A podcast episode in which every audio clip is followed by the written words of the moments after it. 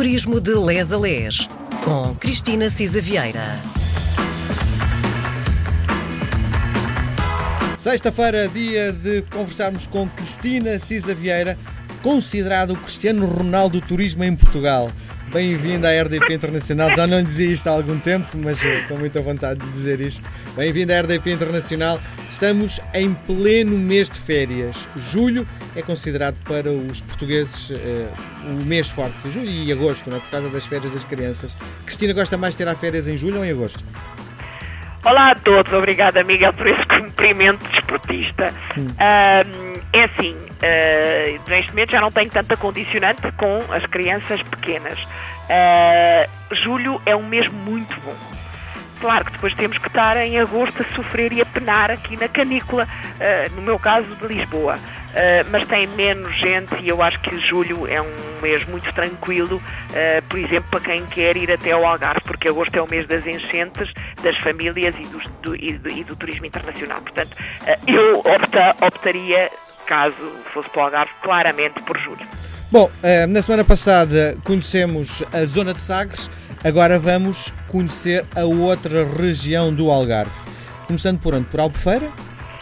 Uh, eu salto ali a zona Albufeira. Eu iria mesmo para aqueles tesourinhos mais escondidos, Vamos porque a Albufeira fala por si, embora tenha muito para fazer. Inclusive há agora trilhos e descobrir a Albufeira numa outra perspectiva e, e com menos turistas, porque infelizmente é isso que vai acontecer. Infelizmente para a nossa economia, felizmente para nós portugueses, aqui entre aspas assim, ninguém nos ouve, uh, mas temos motivos extra para conhecer também aquilo que seriam a partir de vilas muito turísticas, mas que também têm um encanto e uma e características que são muito nossas e que agora com menos gente talvez possamos descobrir. Portanto, ó Miguel, eu, eu iria ali para já mais para quase para as ilhas da Ria Formosa, etc. As ilhas da Colatra, da Armona, da Fuseta e Farol. Isto porque estamos em julho, não temos tanta gente e há de facto só se vai de barco, partem do cais de Olhão, Olhão tem assim, coisas espetaculares, como cedo, uh, eh, ameijo, as ostras, coisas famosas, uh, mariscada da boa. No coração da Colata realmente tem muito bons restaurantes, peixes frescos, tem aquelas casinhas caiadas, portanto é de facto uma, uma oportunidade de conhecer estas ilhas. Tem um areal fantástico, tem umas ondas ótimas. Na Armona, mais uma vez também, cerca de 9 km de areal. Há casinhas de férias, há um parque de campismo, há um, um caminho que liga uh, o lado da Armona Ria à Armona Mar, onde é uh, uma zona muito selvagem e para os miúdos tem uma coisa fascinante. É porque há camaleões e há bastantes e dá para, para descobri-los e, e ter essa experiência. Uh, na Ilha da Fuseta, uh, também já sabemos que é uma língua de areia estreita, é uma praia muito bonita, com uma ondulação muito suave, uh, pode-se apanhar o barco no cais para usufruir dessa, dessa língua de areia. e temos também a famosa Ilha do Farol, a Ilha do Cabo de Santa Maria, que é a ilha mais a sul de Portugal e que tem de facto para quem quer fazer snorkeling, etc., tem muitas experiências de, de via vida marinha.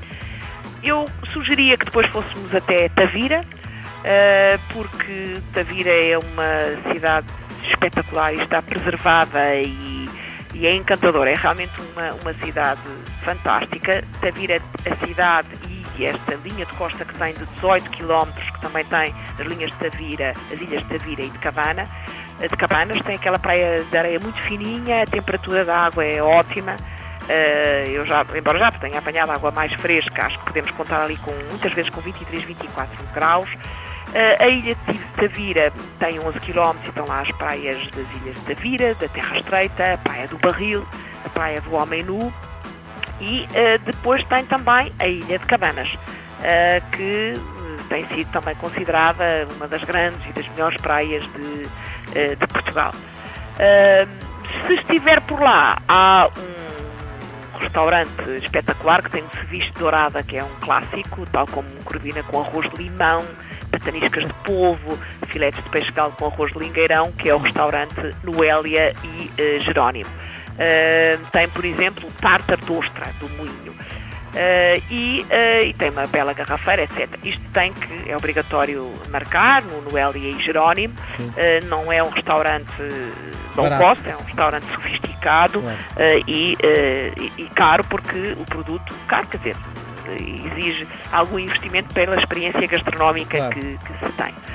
E temos também a famosa praia de Cacela Velha, que é na, na extrema nascente da Ilha de Cabanas, mesmo perto da da, da Barra de Cacela.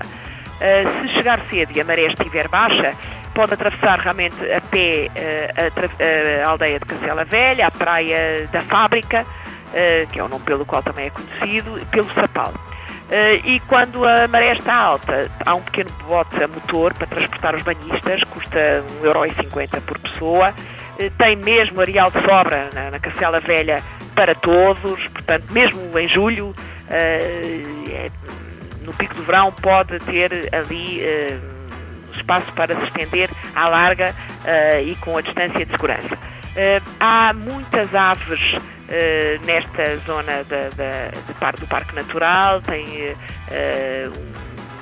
a rola do mar, passarinhos tipo um, há um que é engraçado que é o borrelho de coleira interrompida, tem assim um papinho branco e anda pelas dunas. há um também uh, um, umas, uh,